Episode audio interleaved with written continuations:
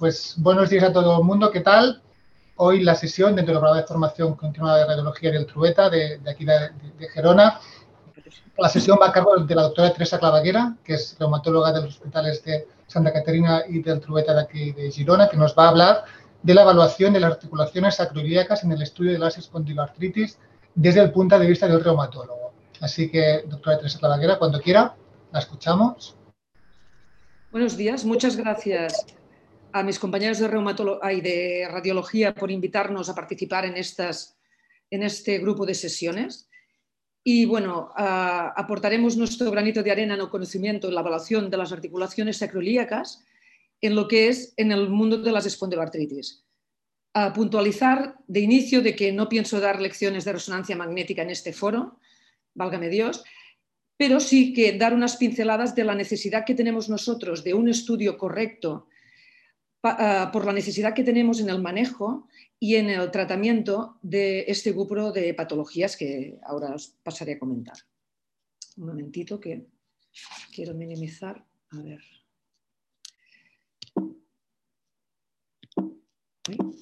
perdón, pero es que no me pasa la... No me pasa la presentación. Nosotros lo vemos bien. Dani. Sí, pero eh, Hola, Teresa. Em, me sale el eh, cursor para poder... Selecciona la presentación y clícala. Ahora. ya está, ya está. Ya está. Una cosa, ¿cómo puedo minimizar mi foto que me sale en medio de la... Ah, es que no veo mi cursor. Espera un momento. Sí, pero es que no tengo eh, cursor. el tiempo que necesites, ¿eh? No hay prisa, Teresa la verdad es que nosotros vemos bien la presentación, ¿eh? Sí, lo que pasa es que me sale mi foto en medio de la diapositiva Ajá. y no puedo. Sí, pero es que no puedo. Mira, no tengo el cursor. No, bueno. Pasa, pasa bien, ¿eh? Se ve muy bien. Sí, sí, vale. Es igual. Pues tal como íbamos introduciendo, no tengo conflictos de interés en lo que respecta a esta presentación, utilizaré algunas abreviaturas. Nosotros hablamos mucho de SPA para hablar en el conjunto de lo que llamamos de, un grupo de enfermedades que son las espondiloartritis, SPAX cuando es axial y básicamente, bueno, tema de médula ósea ya lo conocen todos ustedes, y cuando hablamos del grupo ASAS, es un grupo de trabajo eh, en, la evaluación de las espondiloartritis y tiene en concreto un grupo de trabajo eh, especializado en el estudio de la resonancia magnética nuclear. A modo de, en cuanto a cómo seguirá la charla, os explicaré por qué el interés nuestro en el estudio de las, sacroilíacas en estas enfermedades. Os haré un poco de introducción para explicaros el tema de las espondiloartritis, dos pinceladas de un método de adquisición, porque pienso que esto es más técnico y no voy a daros lecciones al respecto. Os explicaré el tipo de lesiones que nosotros necesitamos saber que están en esta sacroilíaca, alguna pincelada del diagnóstico diferencial, qué estrategias se están proponiendo para mejorar el diagnóstico de, las lesiones y también, ah, de un modo un poco superficial, los métodos de cuantificación de las lesiones por resonancia magnética. Pues primero de todo, ¿por qué? ¿Por qué tenemos tanto interés en el estudio de estas articulaciones? Porque necesitamos esta imagen, es fundamental para establecer un diagnóstico de precisión, porque nos sirve para cuantificar el grado de inflamación y de daño articular, porque se ha valorado y se ha estudiado que es sensible al cambio, es decir, nos sirve de respuesta al tratamiento. Y además es predictora de respuesta al tratamiento. Cuanto más lesión o más inflamación hay, mejor respuesta obtenemos de los tratamientos actuales y además, es, ah, según qué tipo de lesiones, nos pueden predecir si estamos frente a un enfermo que tiene más riesgo de progresar o no. Por tanto, cuando hablamos de espondiloartritis, hablamos de un conjunto de patologías que comparten una base fisiopatogénica común, que comparten síntomas que a veces son únicas, pero que a veces se presentan en el mismo paciente y que básicamente engloban la espondilitis anquilosante clásica, la artropatía psoriásica en alguna de sus formas, artritis reactivas, la, espondiloartritis asociada a enfermedad inflamatoria intestinal, incluso uveitis HLA-B27 positivas o las formas juveniles. Desde hace muchos años mm, que utilizábamos unos criterios diagnósticos, hay, perdón, unos criterios clasificatorios que vale decir que no son diagnósticos, pero que como son sencillos de aplicar los utilizábamos en práctica clínica, que eran de 1984. Y estos criterios ya nos iban bien. Había un criterio eminentemente radiológico con algún criterio clínico que necesitaba una imagen de sacroileitis por radiografía que ya exigía un grado. Un grado a partir de un grado 2 o 3 bilateral o, o a partir de grado 3 y 4 unilateral. Pero ¿qué ocurría con esto? Ocurría que nosotros diagnosticábamos los enfermos en fases muy avanzadas de la enfermedad para, si nosotros ya detectamos daño estructural en una radiografía, significa que la enfermedad ya está avanzada. Todos sabemos que son patologías inflamatorias y, por tanto, hay una fase preradiológica en que el enfermo ya, tiene, ya tenía inflamación. Por tanto, es donde nos interesa investigar, es donde tendrá el papel la resonancia magnética en detectar fases preradiológicas. Claro, hasta hace unos 15 años, más o menos, tampoco bueno, sí, podíamos adelantar el diagnóstico, pero esto no tenía ninguna repercusión terapéutica.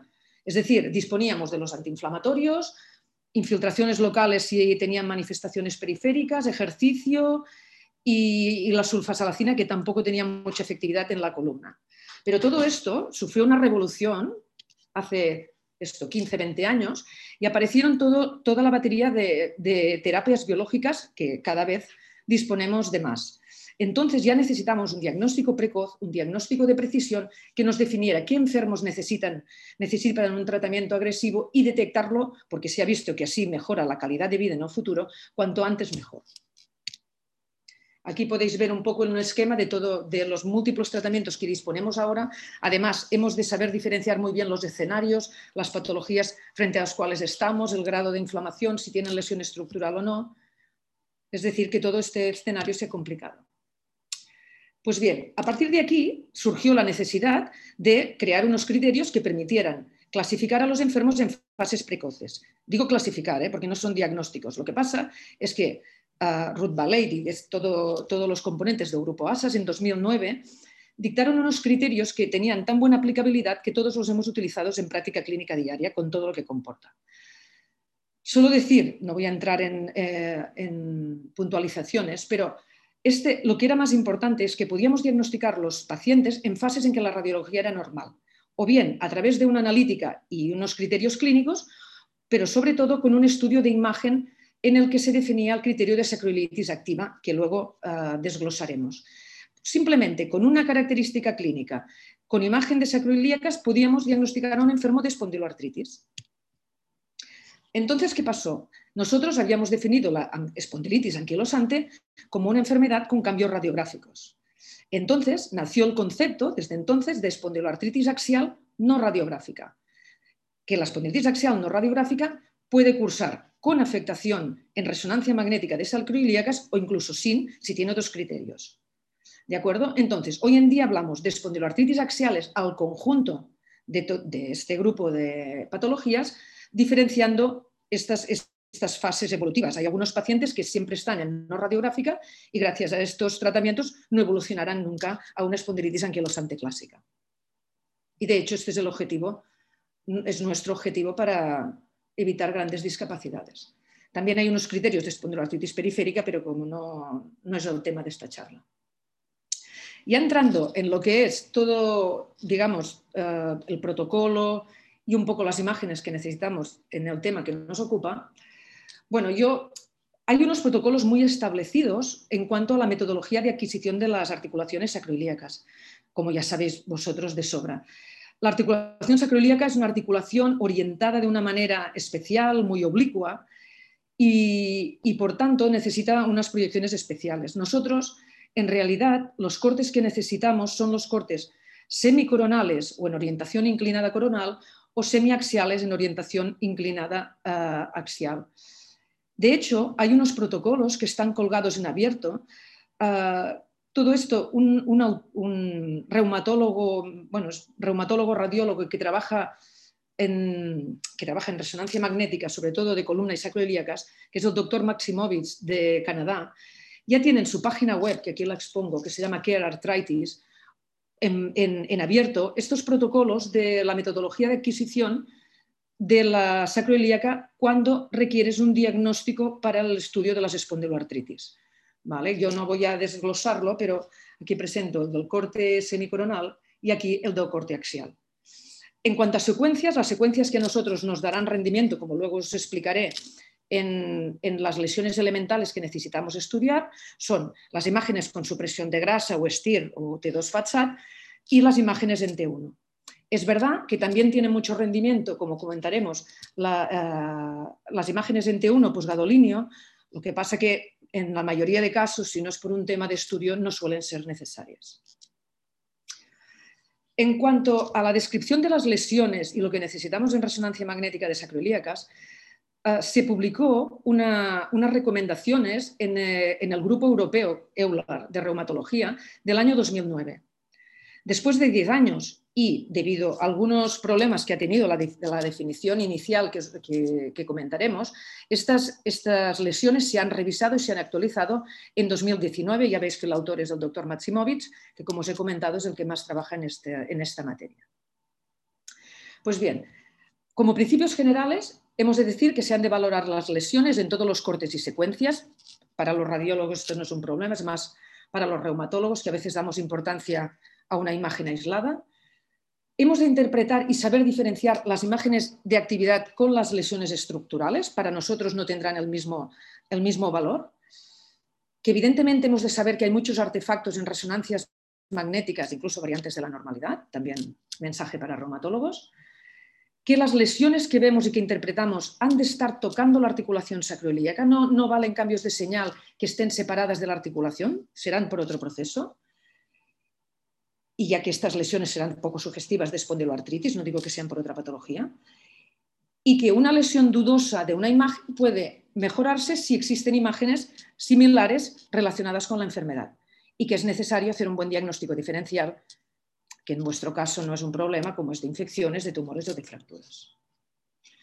Entrando en la materia de las lesiones, yo aquí he combinado un poco lo que era la, definición del 2009, que no la repasaré, con la actualización. Lesiones inflamatorias. ¿Qué son las lesiones inflamatorias? Son las que nos marcan que la enfermedad está activa, es decir, que es un paciente que en principio debe ser tratado. Pues las lesiones de, de edema óseo, la capsulitis, la entesitis, la sinovitis se ha eliminado y luego se ha incorporado el pseudoensanchamiento, la inflamación de la erosión o la presencia de líquido articular, que es lo que pongo en naranja. Lesión de edema óseo, vosotros sabéis de sobras que es un edema definido por resonancia magnética, es una imagen hiperintensa en, en STIR, hipointensa en T1, evidentemente capta, eh, eh, realza la imagen la, utilización de contraste, que es cuando utilizamos la definición de osteitis, y que el punto de referencia de señal de médula ósea es la médula ósea intraforaminal sacra para definir si es una imagen hiper o hipointensa. ¿Qué pasó con la definición de edema óseo? Bueno, pues que se ha visto que entre el 23 y el 38% de enfermos con espondiloartritis pueden no tener una imagen de sacroilitis activa, que nosotros clínicamente ya sabemos que esto ocurre y que si la clínica es compatible por otras vías, por analíticas, por, elevación de proteína C reactiva, el enfermo puede diagnosticarse igual. Pero un 20% de los pacientes que presentan edema óseo no tienen sacroileitis. Entonces, esto en práctica clínica, nosotros a veces hemos fallado de diagnosticar pacientes con enfermedad poco activa y que seguramente no son espondiloartritis actuales, como ya, como ya iré desgranando en el curso de la presentación. Hay otras, otras lesiones, como son la capsulitis, que es una, es esta definición se ha revisado, es un incremento de señal en STIR y en T1 posgadolinio, que se observa en el perímetro de la articulación. Es anterior y posterior en imágenes axiales y craneal y caudal en imágenes semicoronales. Ya digo que tampoco es indispensable para la definición de sacroitis activa. La entesitis también se revisó, era mucho más complicada en la primera definición y es una señal brillante de la médula ósea del hueso ilíaco y se excluye la detección de señal en tejidos vasos interóseos de la porción ligamentosa porque era muy difícil distinguirla de la fase vascular. Otras lesiones son la inflamación de la erosión. Se ha visto que hay erosiones que no están activas y en cambio hay erosiones que tienen este aumento de señal alrededor de las mismas que corresponde a una erosión activa. Hemos de recordar que la erosión es una lesión estructural que luego presentaremos. El John Space Enhancement es, de hecho, es el eh, pseudoensanchamiento que describíamos en la, radiografía convencional, que era la confluencia de erosiones. Y luego la presencia de líquido articular, que también nos interesará como lesión inflamatoria. Muy bien.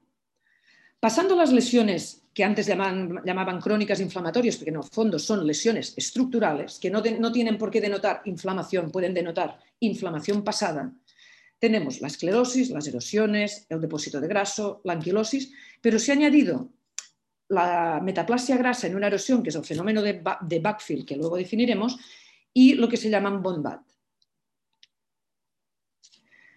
Una pincelada en las lesiones estructurales. De hecho, las lesiones estructurales tienen mucho rendimiento en el estudio mediante tomografía computerizada que, bueno, que muchos reumatólogos están esperando cuando tengamos más disponibilidad de tomografías de baja radiación porque realmente dan mucha información de la lesión estructural. De todas maneras, hemos de tener en cuenta que para definir sacroilitis activa no entran ninguna de las lesiones estructurales. Es decir, la presencia de erosiones o de depósitos grasos no es un diagnóstico de sacroilitis activa.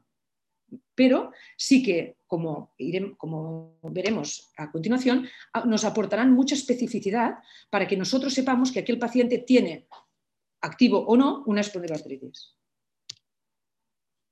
La erosión. Bueno, la erosión es una lesión príncipe en todas nuestras patologías y es a lo que no queremos llegar, sino que queremos tratar enfermos con inflamación y no con erosión. Pero bueno, la práctica real, esto es complicado. Definir qué es una erosión, pues ya lo sabrán ustedes, un defecto en el hueso subcondral, donde se pierde el espesor de la corteza subcondral y que, bueno, y que se ven en, las, en la... que puede estar activa o no, es decir, veremos imagen brillante o no, en este caso, si es lesión solo estructural, no será hiperintensa en las imágenes de STIR. La lesión grasa. Es una, la lesión grasa suele corresponder a, una metaplasia que hace la grasa después de haber habido un edema medular óseo. ¿eh? Es una señal brillante que se ve en secuencias T1 sin supresión grasa y que es, eh, valga la redundancia, más brillante que la médula ósea normal, que ha de cumplir unos requisitos. Ha de ser homogéneamente brillante, ha de estar ubicado en una zona típica, es decir, ha de estar en contacto con la sacroilíaca y tiene un borde muy bien definido esta lesión, el backfield, y hace unos años que se fue observando, es esta metaplasia grasa que está dentro de una erosión, y como expondremos, es una, es una imagen muy específica de espondiloartritis, como lesión estructural, pero muy específica. Como he dicho, es una señal brillante en secuencia ponderada en T1, en una ubicación típica para una erosión o varias erosiones confluentes, y que tiene que cumplir que está asociado a la pérdida completa de la apariencia oscura de la corteza subcondral en una ubicación esperada, y que claramente está desmarcado de la médula adyacente por una banda irregular, que es esta señal oscura que refleja la esclerosis del borde de la erosión. La esclerosis subcondral ya estaba, esta definición no se, ha, no, no revisado porque es lo que es. Son bandas de señal, bandas de baja señal tanto en T1 como en STIR, que no se realzan con gadolinio y que para que sean valorables deben tener como mínimo de 5 milímetros de distancia de la sacroiliaca. La anquilosis, la anquilosis son fases avanzadas de la enfermedad. En el fondo no deja de ser tejido óseo normal que fusiona la articulación, por tanto lo que se verá en resonancia magnética es que no habrá actividad de la enfermedad, es una lesión estructural y la médula ósea de sacroilíaco veremos que interrumpe las zonas donde había la articulación, por tanto no veremos esta línea más oscura que corresponde a la línea del al cartílago subcondral. El bombat es una nueva definición que todavía no se sabe muy bien si aporta mucho o poco, y no dejan de ser brotes óseos, es decir, sería como una fase previa de la anquilosis, se ha de ver si esta...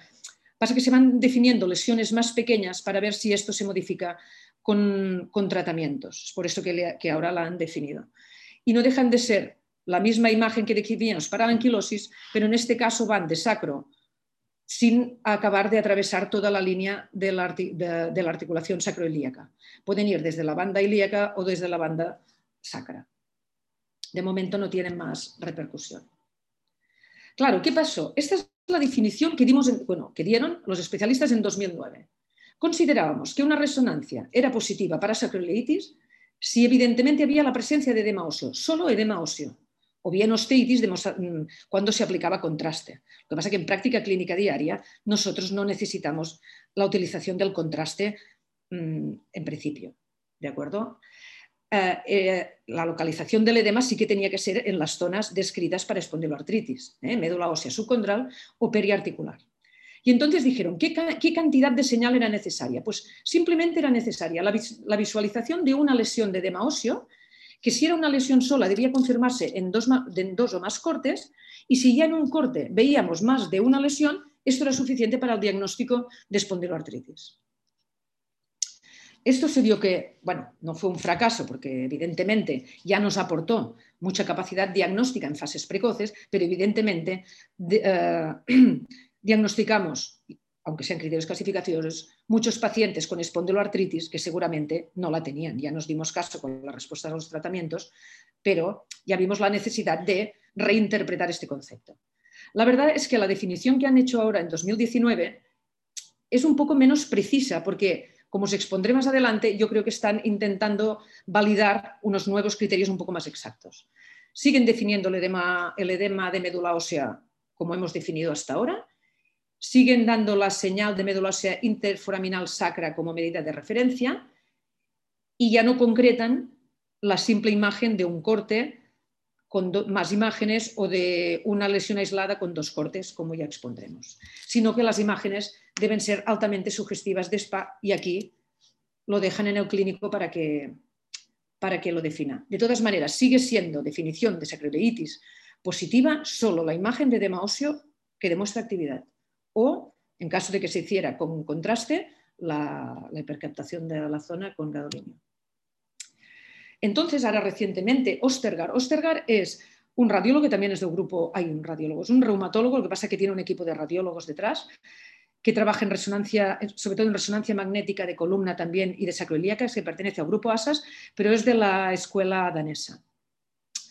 Ella nos dice que, que no todo lo que brilla o todo lo que es edema en resonancia magnética es edema, ah, significa espondiloartritis, que hay un grupos de población que presentan edema óseo, como pueden ser, y os expondré, mujeres después del parto, corredores o enfermedad degenerativa, pero que si conocemos los patrones de este edema óseo, como la alta extensión o algunas características que ahora describiré, nos pueden ayudar en el diagnóstico y que evidentemente hace falta mucha, mucha investigación al respecto para acabar de definir y ser precisos en este concepto, en estos conceptos.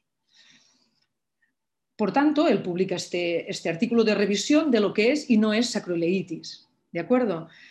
Seguro que muchos de vosotros esto lo ten, bueno, de hecho casi es una publicación para reumatólogos. Pueden haber cambios degenerativos en columna que presenten edema óseo. De hecho, es similar a los cambios tipo 1 que presentan la columna, pues también pueden verse en las sacroiliacas como enfermedad degenerativa. Pensad que el grupo de población de las espondilatitis activas son gente joven, menores de 40 años en general la osteoitis condensante del ilio, que ahora os daré unas pinceladas, fracturas, pero por vosotros los radiólogos no es tan importante, las infecciones o los tumores, pero estos normalmente ya suelen sobrepasar los límites, afectar a partes blandas. Por tanto, a veces esto es un poco más para nosotros. Sí que es interesante porque a veces tenemos dudas eh, francas hasta ahora con radiología, pero a veces es muy claro y no hay otros datos, y no, pero a veces hay enfermos que mezclan, hay osteoitis condensantes del ilio con un HLA-B27 y es un enfermo que denota dolor y aquí a veces la imagen nos confunde. ¿no? Entonces, hay un artículo muy interesante que también es, este es del grupo alemán y en el que bueno, hacen una descripción y una comparación para, bueno, para diferenciar estas dos patologías a nivel de estudio de imagen. ¿no? Y realmente me sorprendió porque la presencia de osteitis casi es más prevalente en la osteitis condensante de ilio que no en las espondiloartritis axiales. En cambio, que esto sí que ya lo encuentro más normal, las erosiones prácticamente no serán en la osteitis condensante de ilio, aunque vemos que todavía hay un 7%, frente a la espondiloartritis axial. Y lo que sí me parece mucho más interesante es que las lesiones de osteitis condensante del ilio sobre todo están localizadas en la parte anterior de la articulación, mientras que las manifestaciones principales de las espondiloartritis axiales están en la parte media. Ha sido todo muy reciente que están saliendo publicaciones para, ya digo, para intentar ah, evitar estos falsos diagnósticos de espondiloartritis, que es lo que ocurrió. ¿no? Por ejemplo, este trabajo de 2018, que también es del grupo de Maximovic, presentado en una artritis, ya nos dicen que hacen un estudio en todo un grupo de población y ven que el 23% de voluntarios sanos tienen edema óseo. El 93% de los pacientes de SPA tienen edema óseo, ya es lógico, pero también un 12% de los, de los runners, digamos, de los corredores. Y sobre todo, el 57,1% de las mujeres con dolor en nalgas después de un parto. Cabe decir que la extensión del edema óseo sí que es diferente. La extensión del edema óseo en casos de espondiloartritis es mucho más evidente. Este es un artículo también, este es publicado por el grupo danés de hace poco, de diciembre de 2019, y ellos quieren identificar si hay lesiones diferentes de médula ósea que nos puedan diferenciar una espondiloartritis de otras patologías.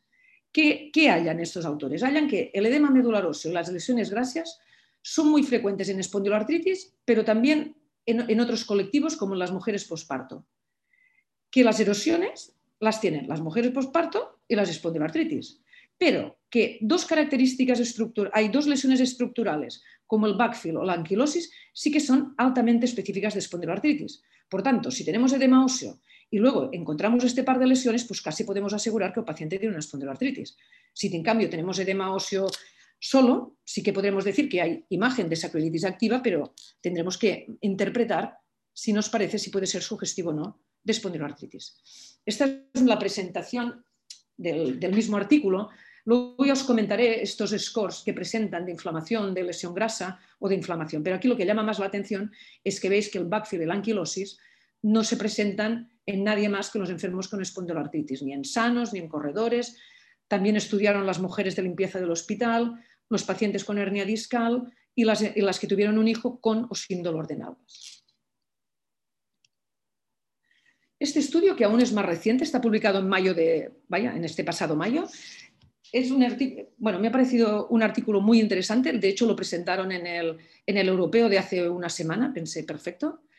Y el objetivo ha sido estudiar las localizaciones anatómicas y la distribución de estas lesiones de espondiloartritis, porque ya veréis que el hecho de dónde estén localizadas nos da más información de si pueden ir asociadas a esta patología o no estudiaron el mismo grupo de pacientes, porque de hecho es el mismo grupo, el mismo grupo danés, y vieron que había unos patrones específicos de grupo. Es decir, la ubicación y la distribución de las lesiones van a favor o en contra de una espondiloartritis. Por ejemplo, lesiones grasas generalizadas y la presencia de erosiones centrales o posteriores, esto es altamente sugestivo de SPA, y presentan estas gráficas tan visuales en que vemos, por ejemplo, el edema medular, esto en la parte inferior, que no tengo cursor, que vemos, uno, que vemos los cortes de 1 a 9. Estos son los cortes, ellos hacen 9 cortes de la sacroiliaca en este estudio. Y vemos, el 1 es el corte más anterior y el 9 es el corte más posterior. Entonces, en la, en la coordenada de las is vemos el tanto por ciento. Entonces podemos ver que el edema medular óseo es mucho más pronunciado y, más, y hay mucho más tanto por ciento en lo que son los colectivos que corresponden a las espondiloartritis, que va por colores, pero también lo vemos en las mujeres posparto. En cambio, en zonas más posteriores o centrales, las mujeres posparto no lo tienen. Bueno, esto quien se quiera entretener, a mí me ha parecido muy interesante. Las lesiones grasas prácticamente son todas de las espondiloartritis. Las erosiones también, hay un grupo de mujeres, pero fijaros que también es en las cortes más anteriores. La esclerosis subcondral ya no es tan específica, incluso la presentan más las mujeres posparto que no las espondiloartritis. Bien, a partir de aquí, esto es un póster presentado en, el Congreso Americano de Reumatología de octubre del año pasado. Están intentando definir de una manera más concreta, como era la primera definición, el número de lesiones inflamatorias que necesitamos para establecer el diagnóstico de espondiloartritis. Parece ser que lo que propondrán, porque esto no está todavía aceptado, es que la definición ASAS para edema óseo será que presenten lesión de edema óseo en más de tres cortes consecutivos y en más de cuatro o en más de cuatro cuadrantes. Es decir, que han aumentado mucho el número de lesiones necesarias para establecer un criterio, perdón que digo diagnósticos porque es por costumbre, pero son clasificatorios. En este caso es en relación a las lesiones estructurales, también es el grupo de Maximovitz. Erosión mm, parece ser que será más de dos cortes consecutivos o en más de tres cuadrantes, lesión grasa más de tres cortes, más de cinco cuadrantes, y la lesión grasa deberá ser profunda, quiere decir más de un centímetro, en más de dos cuadrantes. Bien, mm, dejando a un lado todo el tema de la, definición de las lesiones, no entraré en los detalles, quien he dado, como quedarán colgadas las presentaciones, hay todas las referencias bibliográficas al respecto. Lo que sí me parecería muy interesante es ah, poder cuantificar la imagen. ¿Por qué? Porque nosotros, en algunos pacientes, no quizás para diagnóstico, sino para monitorización, nos interesaría saber si aquel paciente, sobre todo pacientes con muchas lesiones, evolucionan bien o podemos considerar que tienen una buena respuesta al tratamiento, porque algunos responden y otros no. Entonces sí que sería interesante en cuanto a las lesiones inflamatorias. Hay varios índices, hay un índice alemán, hay un índice, me parece, danés. El más utilizado es este índice, es el SPARC, que es el del Consorcio de Canadá, pero que está auspiciado por el grupo ASAS, que es el grupo de trabajo, como os he dicho, europeo e internacional de espondiloartritis, y ellos lo que hacen es dividir las... Hacen básicamente, creo que son... Ay,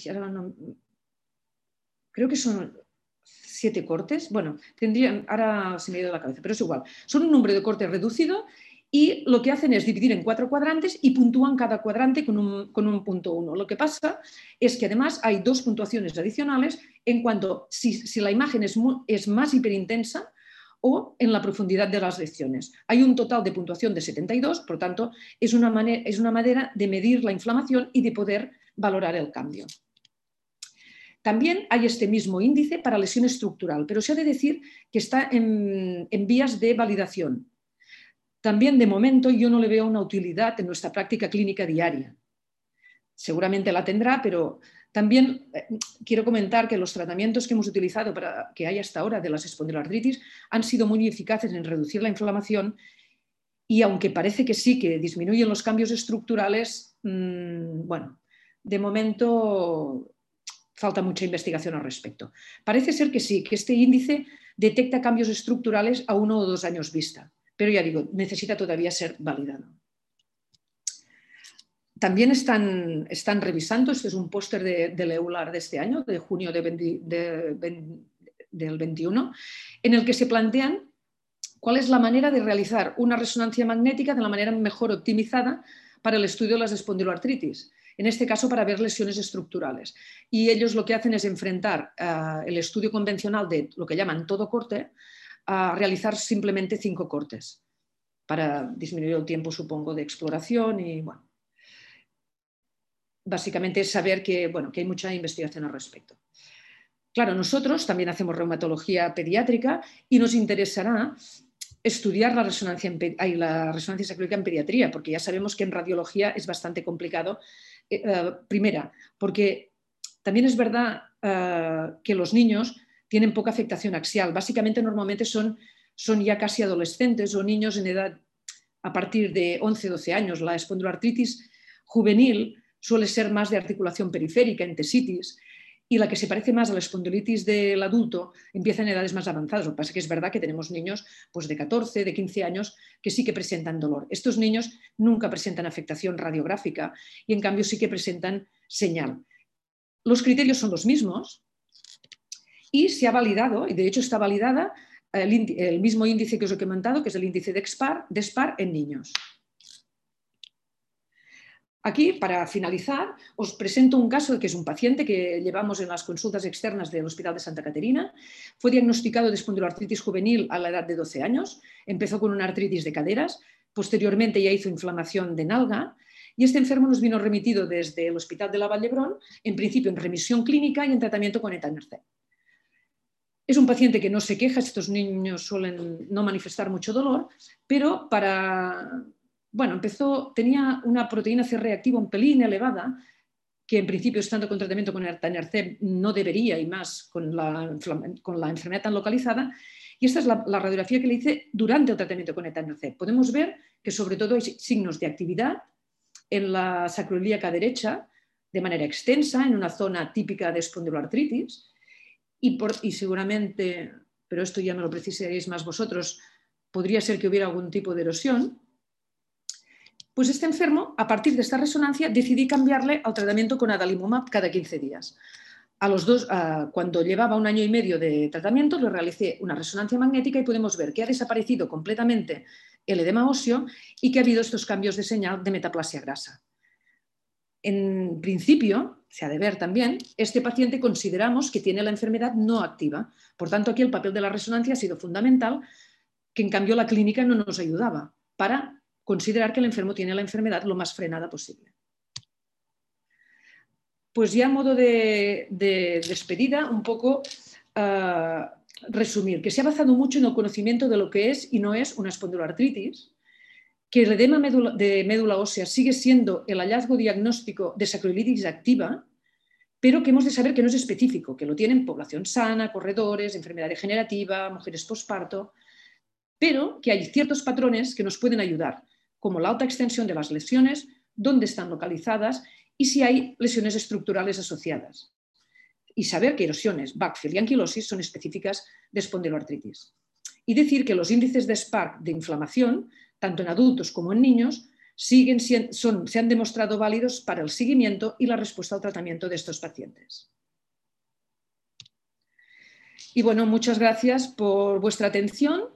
Y bueno, en nombre del Servicio de Reumatología estamos abiertos a colaborar en todo. Si no lo hemos hecho hasta ahora ha sido por falta de tiempo y bueno, y en nombre de todos mis compañeros, muchas gracias por invitarnos.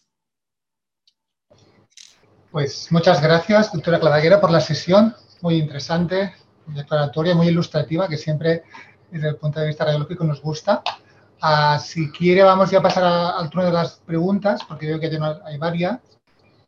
La primera del doctor Salvador Pedraza es que respecto a la inteligencia artificial. Comenta que en los últimos años ha habido muchas propuestas, algoritmos para ayudar al manejo de diferentes enfermedades y... A ver, espera.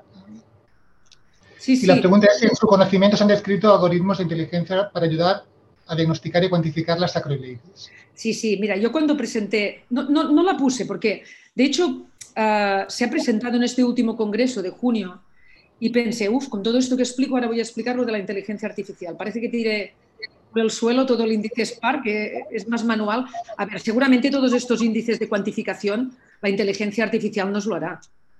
Y sí que están, sí que están detrás de los algoritmos. ¿eh? No he presentado, había, había un, había un póster al respecto que me lo he guardado, pero no lo he expuesto porque tenía miedo de extenderme demasiado, pero sí, sí, es inevitable.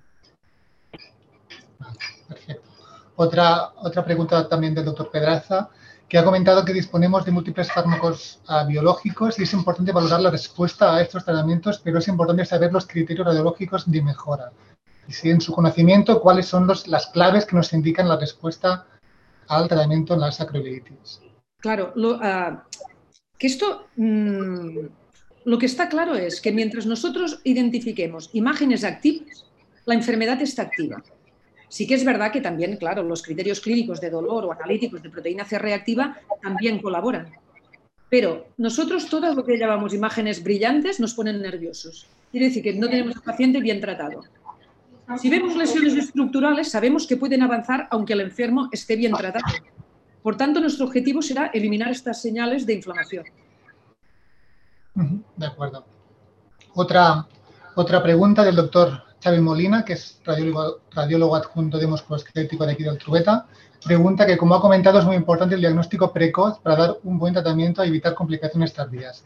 ¿Existen algunos pacientes jóvenes que solicitan resonancia lumbar ah, por un dolor lumbar bajo, donde a veces se encuentran lesiones que podrían ser inflamatorias? Y en los pacientes jóvenes, ¿se vería útil realizar resonancias de columna y articulaciones sacroiliacas para descartar espondiloartritis de forma precoz?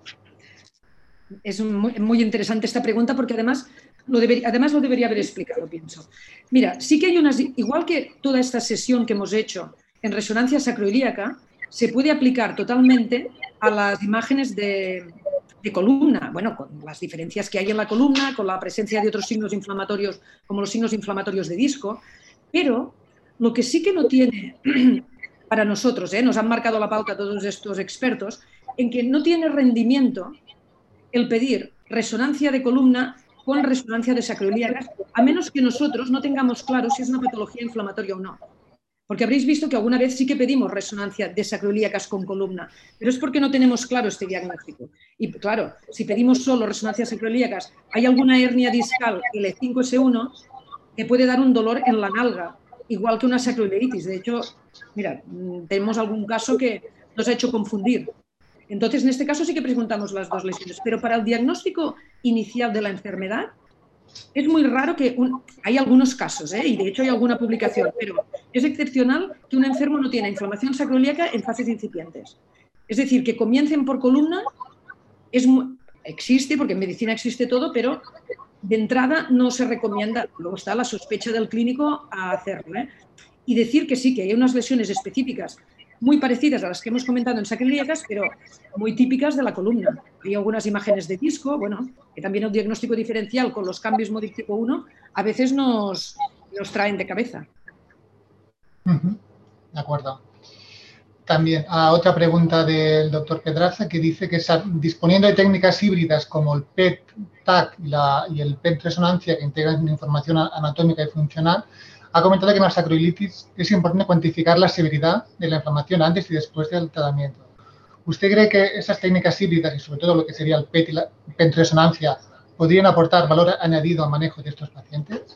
Mira, en investigación no digo que no, porque sí que se está intentando investigar qué papel tiene el PET a este nivel, pero en práctica clínica diaria seguro que no, ni por el coste ni por la radiación. Con toda, nosotros, con, en práctica clínica diaria, con la información que en este momento nos da la resonancia, tenemos suficiente.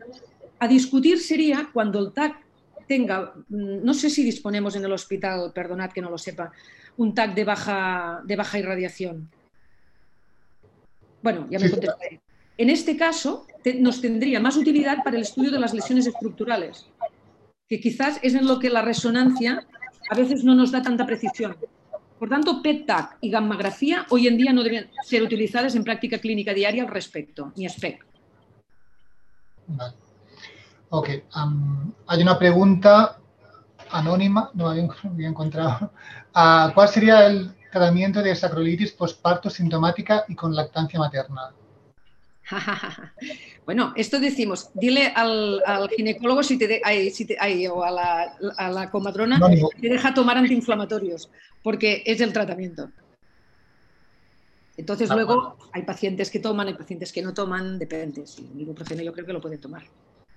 Pero es un, a ver, la sacroileitis, en principio, si no es que, que haya una enfermedad detrás, con un antiinflamatorio es una articulación inflamada nada más.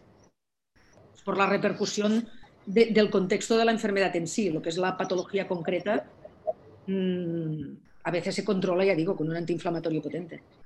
De acuerdo. Hay una pregunta del doctor Vilanova que dice que hay estudios recientes valorando la difusión con ADC como biomarcador en la monitorización y el tratamiento. Si tiene alguna valoración al respecto. En esto sí que, eh, no, no, sí que sé que lo hay. Lo que pasa es que yo tanto, tanto no sé.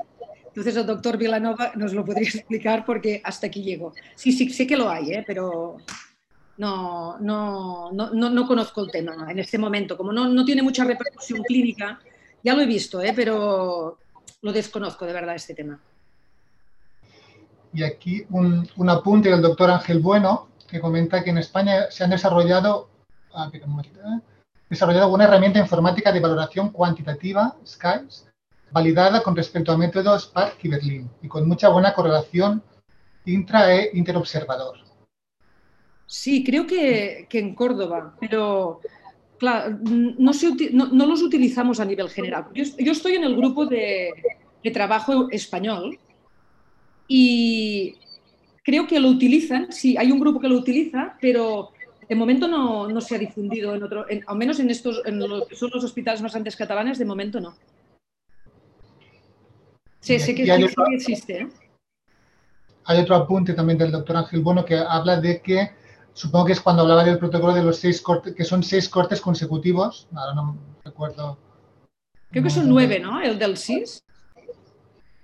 Bueno, aquí pone, bueno, según la, anotación pone que son seis cortes consecutivos.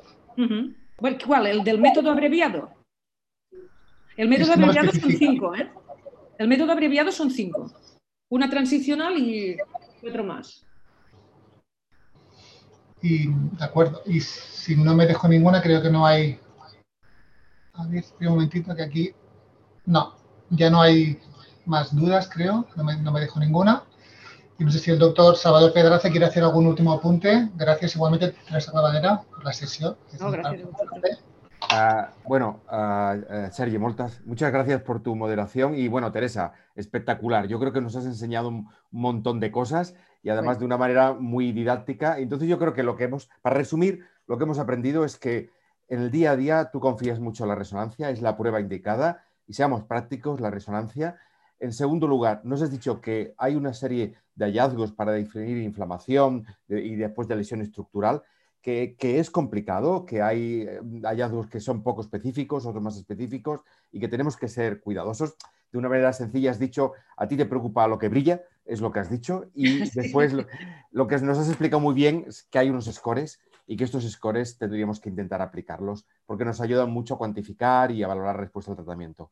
Y yo creo que la conclusión final es que tenemos que trabajar en equipo multidisciplinarmente, reumatólogos, otros especialistas y radiólogos y nucleares, y que es lo correcto porque eh, tú has demostrado muy bien la complejidad que tiene este campo. Por lo tanto, vayamos a hacerlo. Después de la sesión hablaré con Isabel Peláez a ver si, y con Patricia y contigo a ver si podemos hacerlo eh, y ponerlo en marcha. ¿eh? Muy bien, encantadas de verdad. Muy bien, pues muchísimas gracias, Teresa. Que haya buen día. A, la audiencia, solo decirle que el jueves, o mañana no hay sesión y que el jueves tenemos al profesor Eliseo Baño de Madrid que nos hablará de los software para gestionar y controlar un poco la dosis de contraste y la utilidad que tiene estos software. Muchas gracias a todos. Que tengan buen día. Hasta mañana. Hasta el jueves. Deu.